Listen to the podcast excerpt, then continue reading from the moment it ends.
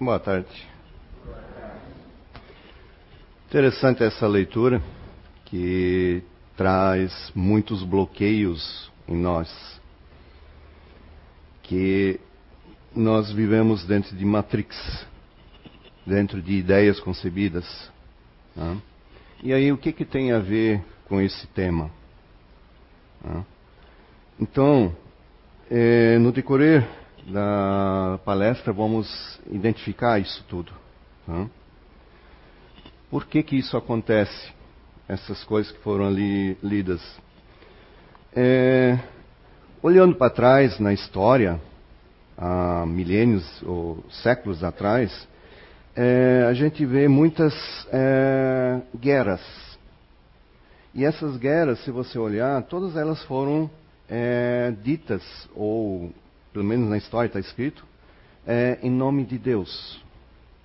Como é que uma guerra pode ser feita em nome de Deus? Hã? E aí recentemente, vocês devem ter visto pelos noticiários, né? Alguns, algumas é, atrocidades que estão tá acontecendo no outro lado do mundo, né? matança, tudo em cima de da ideologia de uma religião. Porque eles garantem que a religião deles é melhor do que qualquer outra. Mas assim, uh, no Fore Blue do ano passado, o Vladimir Sanches ele trouxe alguns dados para nós na palestra dele, onde ele diz assim que a ONU ela tem registrado 317 religiões básicas com suas seitas é, principais. 317. Isso quer dizer que tem muito mais religiões do que próprios países. E qual delas é a certa, qual delas é a correta, ou qual delas é a errada? Todas elas estão corretas. O que faz ela, ela ser definida como ela não é, é boa são os integrantes, são as pessoas que estão inseridas dentro dela. Tá? Porque se nós tirarmos todas essas pessoas dentro de, dessa religião, o que, que ela vai fazer? essa religião? Nada. Quem faz isso, ser bom ou ser, ser ruim, são as pessoas que participam dela. Tá? E assim a pedagogia, a própria em si, nós temos em vários setores, em vários lugares. Tá? Temos dentro do lar, do nosso lar, também temos uma pedagogia, que é os pais com seus filhos no relacionamento e com seus vizinhos, com seus parentes e assim vai. Aqui dentro também tem uma pedagogia. Tá? Então vamos ver é, uma teoria da, da pedagogia espírita, né? teoria da educação, conjunto de doutrinas e princípios que visam a um programa de ação. Tá? estudo dos ideais da educação segundo uma determinada concepção de vida e dos meios, processos e técnicas mais eficientes para realizá-los. Tá? O que, que seria aí a pedagogia dentro de um lar? Seria como eu vou resolver as coisas. A maneira que eu vou utilizar para é, é, tirar, eliminar um conflito. E muitas vezes a gente não sabe como resolver isso. Essa teoria da educação, ela está escrita dentro da, do livro da Pedagogia Espírita do Herculano Pires. O Herculano Pires, ele foi o, um dos primeiros é, espíritas aqui no Brasil que desenvolveu essa pedagogia espírita. Ele fez a teoria toda da pedagogia. E o Eurípides Barçanufo, ele fez a prática. Quando ele abriu um colégio, que quando eles descobriram, os, os familiares descobriram de que é, era um, era um é, espírita, então todas as famílias retiraram seus alunos dessa escola, até ele ficar sem Tá? E aí ele teve uma veio uma mensagem para ele dizendo que ele era para abrir uma outra escola com outro nome, na escola de Allan Kardec. Foi o que ele fez. E a partir daí ele conseguiu introduzir isso nos meios da educação. Tá? E assim, é, dissimando assim, é, a, divulgando o espiritismo. Tá? O Herculano Pires, ele teve, é, ele fez muitas palestras, muitas divulgações do espiritismo, tá? Em cima da pedagogia dele, tá? Dos princípios básicos, tá? E ele teve, é, em um ano ele teve um combate muito acirrado da parapsicologia e a própria psicologia, tá? Combatendo ele em diversos níveis, dizendo é, barbáries, né? Contra o espiritismo, tá? E ele foi audacioso em defender isso, tá? E no meio da, da TV Cultura, eles fizeram um programa onde ele representou uh, o Espiritismo. E aí teve outros personagens que foram contra diversas áreas. E um deles chamou a atenção ser um padre espanhol chamado Quevedo. Tá? Que aí ele combateu. Aí, o, o, na verdade, a intenção do Quevedo era simplesmente é, derrubar o espiritismo. Tá? Só que, como o próprio Herculano diz no seu livro, é, foi um tiro contra ele mesmo, tá? Porque ele conseguiu divulgar mais ainda o espiritismo. E o Herculano conseguiu integrar a, a, a, pedagogia espírita dentro das escolas na época. O João Goulart, acho que era o presidente na época, tá? que ele interviu com ele e ele conseguiu implantar isso. Tá? Só que aí depois os próximos é que conseguiram eliminar isso. Tá? Como agora que eu vi semana retrasada é, sobre as mudanças da, do ensino médio, tá? a primeira proposta que saiu é, estava colocado a religião como uh, instrução básica. Tá? Na segunda revisão tiraram fora. Tá? Por que tiraram? Como é que você vai aplicar uma religião com 317 religiões? Cada um vai ter o seu conceito. Tá? Cada um vai pensar do seu modo, que a outra não serve, a minha é melhor e assim vai. Tá? Mas ninguém olha por aquele que está lá sentado estudando e aquele professor que está dando aula. Tá? A pedagogia é uma é, teoria prática, ou seja, uma teoria que tem por objeto refletir sobre o sistema e os processos da educação visando a apreciar sua validade e por meio de esclarecer e dirigir a ação dos educadores. Isso aqui é, também está no livro do Herculano Pires, que é de um dicionário francês que foi tirado de lá. Então, já tem duas é, versões de interpretações de pedagogia. Tá? Que é bem diferente, tá? E aqui da Durkheim, tá? E depois nós temos é, é a ciência, a arte de ensinar e educar, o processo através do qual se desenvolve o germe da perfeição do íntimo de cada um. Espíritos imortais que somos, é o desenvolvimento gradual e progressivo das potências da alma através do exercício do amor e do conhecimento de si mesmo, que faz germinar essa essência divina e dar os frutos de amor e da sabedoria. Então, a pedagogia espírita tem origem na tradição ocidental que vem desde Sócrates e Platão, tá?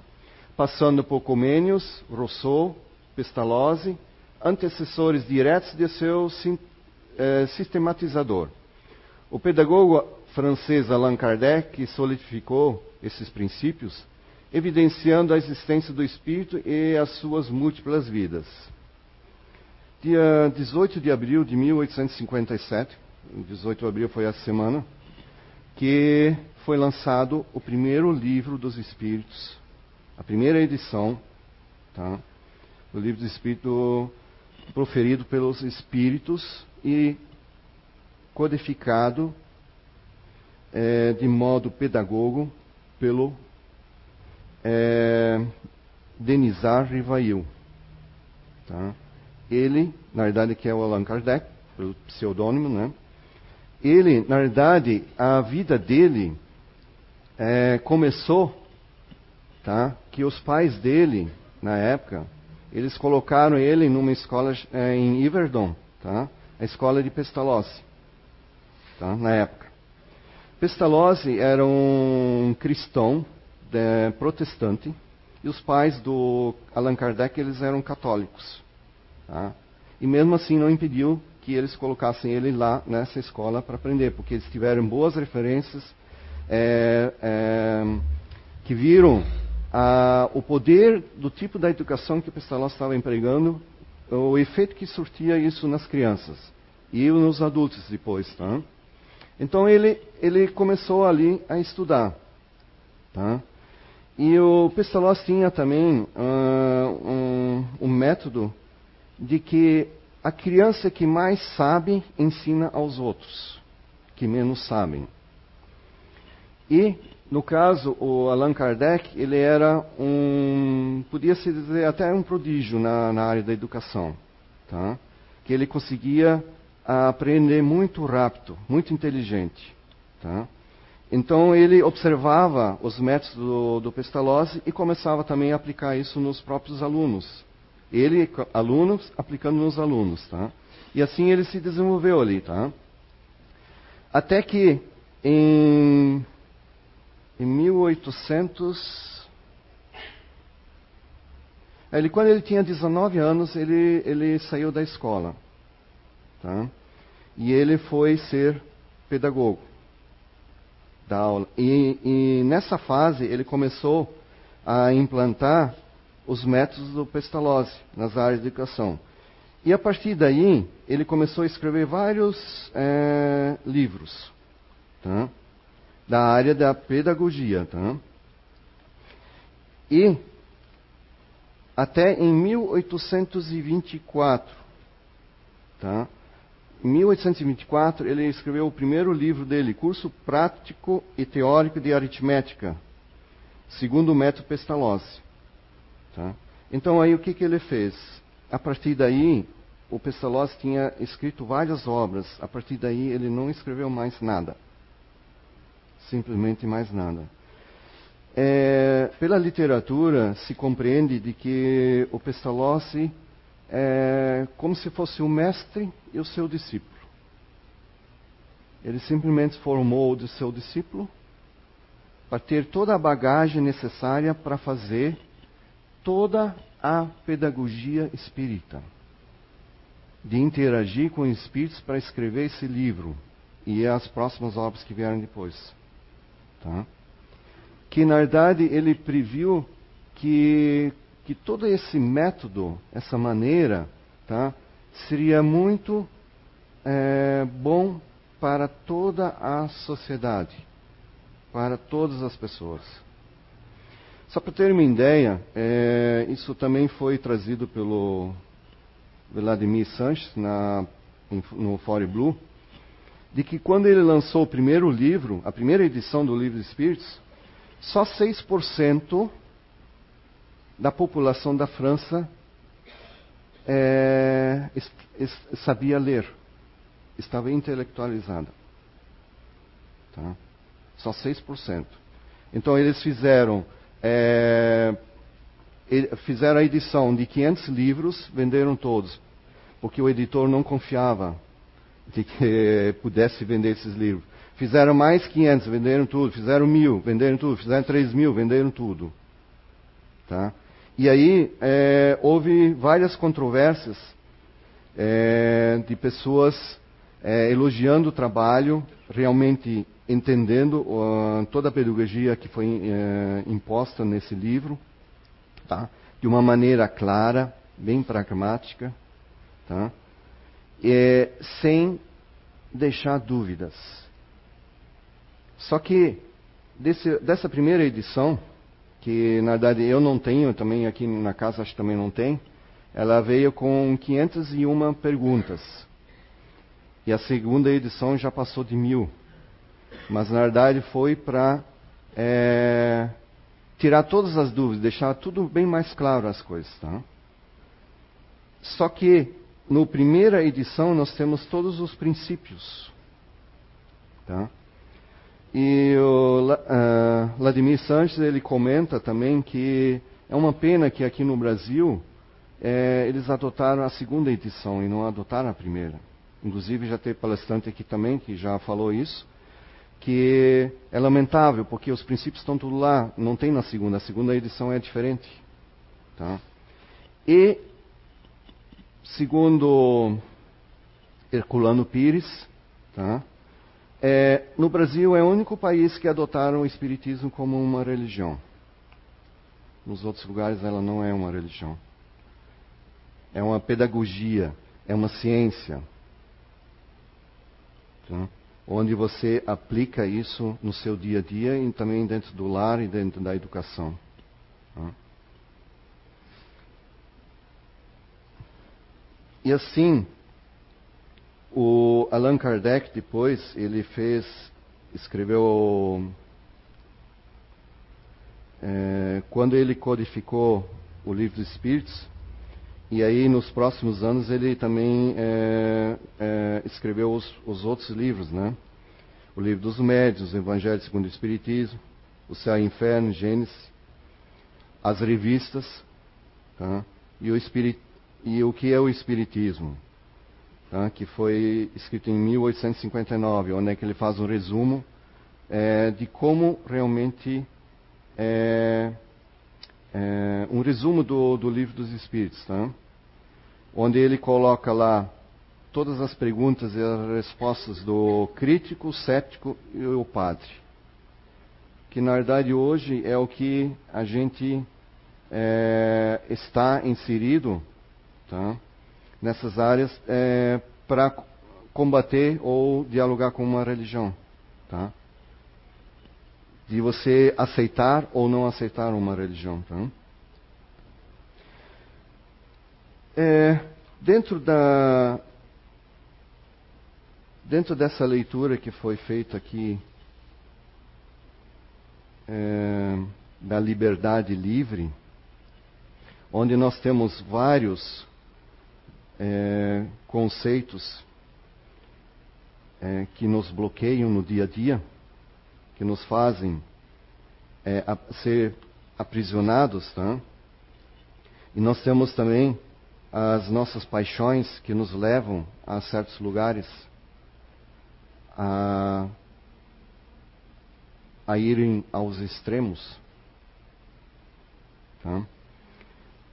Onde nas questões 907 e 8 do Livro dos Espíritos, que falam lá é, das paixões, é que nós temos que ter domínio, controlar elas. Porque senão ela nos, nos aprisiona dentro de ideias, de monoideias e de concepções. Agora, dentro de uma dentro de uma educação como é que nós vamos, ou dentro de um lar, como é que nós vamos lidar com isso, com tanta diversidade que nós temos é, de personalidade de, das nossas crianças ou do nosso cônjuge, ou dos na, nossos familiares, tá? Como é que nós vamos lidar com isso? Tá? Uma das ideias é, que era defendida onde Pestalozzi, uh, Allan Kardec estudou junto com, com o professor Pestalozzi, tá?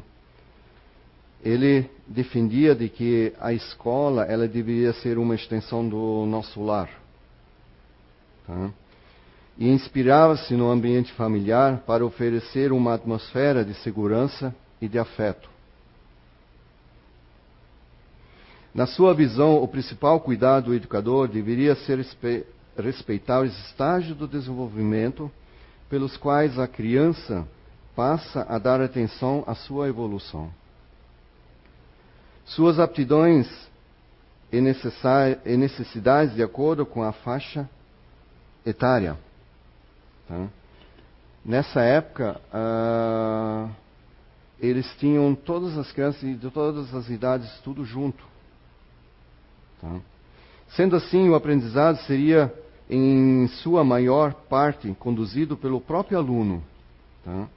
tendo por base suas experiências na vida.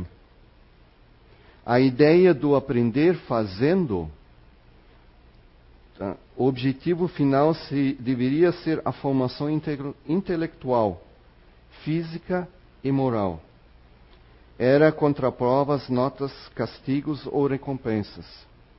Defendia também a formação específica de professores.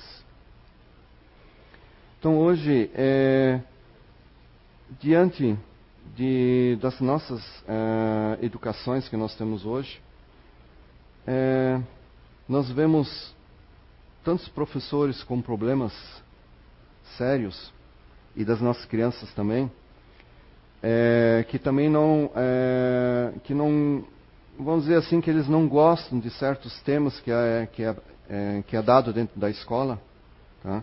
que possam ser úteis em algum momento da nossa vida. Tá? Tudo isso teria que ser reformulado, porque Hoje, com a atual tecnologia que nós temos, as crianças já vêm é, com tantas informações quando elas começam a, a, a sua educação na escola, que muitas vezes elas já poderiam estar muito mais adiantadas do que pela idade própria que elas são colocadas dentro das escolas. Né? E tem E tem ainda também as diversas personalidades delas que podem ser, ser bem diferentes em relação ao que é postado. Nós temos também uma análise que devemos fazer dentro de nós das fraquezas que nós temos diante da, do conhecimento que nós temos é, dos problemas que a gente vê nas outras pessoas.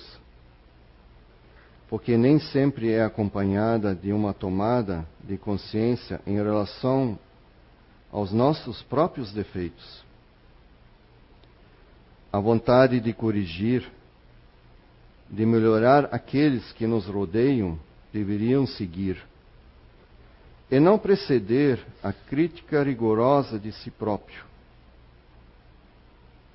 Quem sabe não seria necessário tentar primeiro desenvolver em nós as qualidades que lamentamos não encontrar nos outros?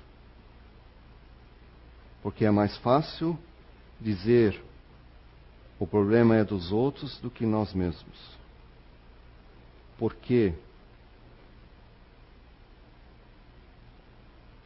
Dos mansos e os bravos escondem seu verdadeiro ser, onde toda a ação generosa deve ser sempre isenta de sentimentos excessivos, os quais são nocivos para a pessoa e para outros. Uma paixão não é ruim em si mesma, ela estimula, conduz à ação. Só o exagero é perigoso.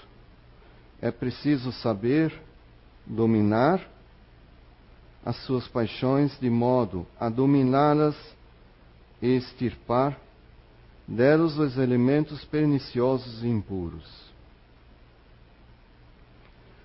A nossa caminhada terrena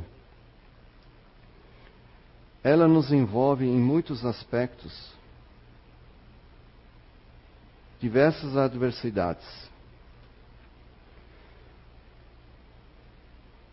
com vistas para sermos uma perfeição moral, faz acompanhar necessariamente de uma análise de si mesmo, de seus atos e sentimentos.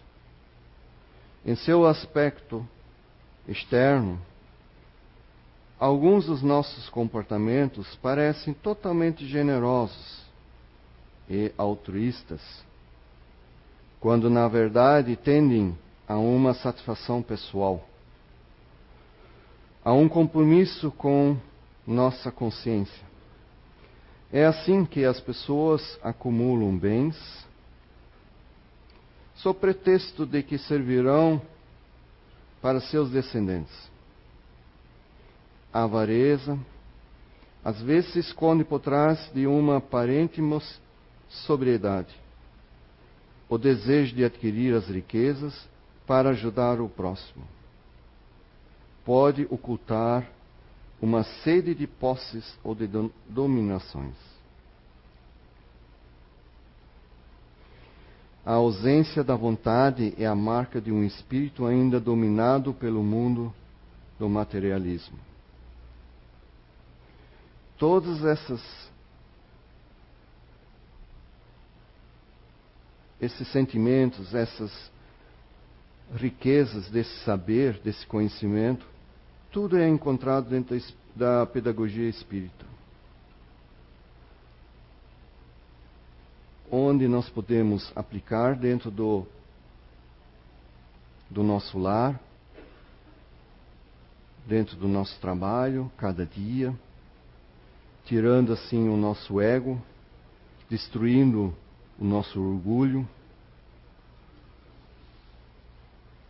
e dando-nos mais liberdade de uma paz interior, de uma consciência limpa, sincera, onde não não se pode mais aprisionar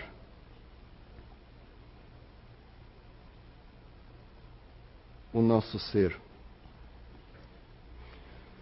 E assim, para sermos humildes, conscientes de si mesmo e de todos os valores das pessoas, no seu ato de pensar, sentir, amar, e libertarmos primeiro os outros, para ter, para nós mesmos estarmos livres e libertos de tudo com o nosso maior amor. De todas as imperfeições humanas, o egoísmo é o mais difícil de desenraizar, porque ele deriva da infância da matéria, influência de que o homem, ainda muito próximo de sua origem, não pode libertar-se e para cujo entendimento tudo ocorre suas leis, sua organização social, sua educação. O egoísmo se enfraquecerá à proporção que a vida moral for predominado sobre a vida material. E, sobretudo, com a compreensão que o Espiritismo vos faculta do vosso estado futuro, real, e não figurado por ficções alegóricas. Quando bem compreendido, se houver identificado com os costumes e as crenças, o Espiritismo transformará os hábitos, os usos e o bem maior. Assim, muito obrigado a todos vocês. Tenham uma boa semana.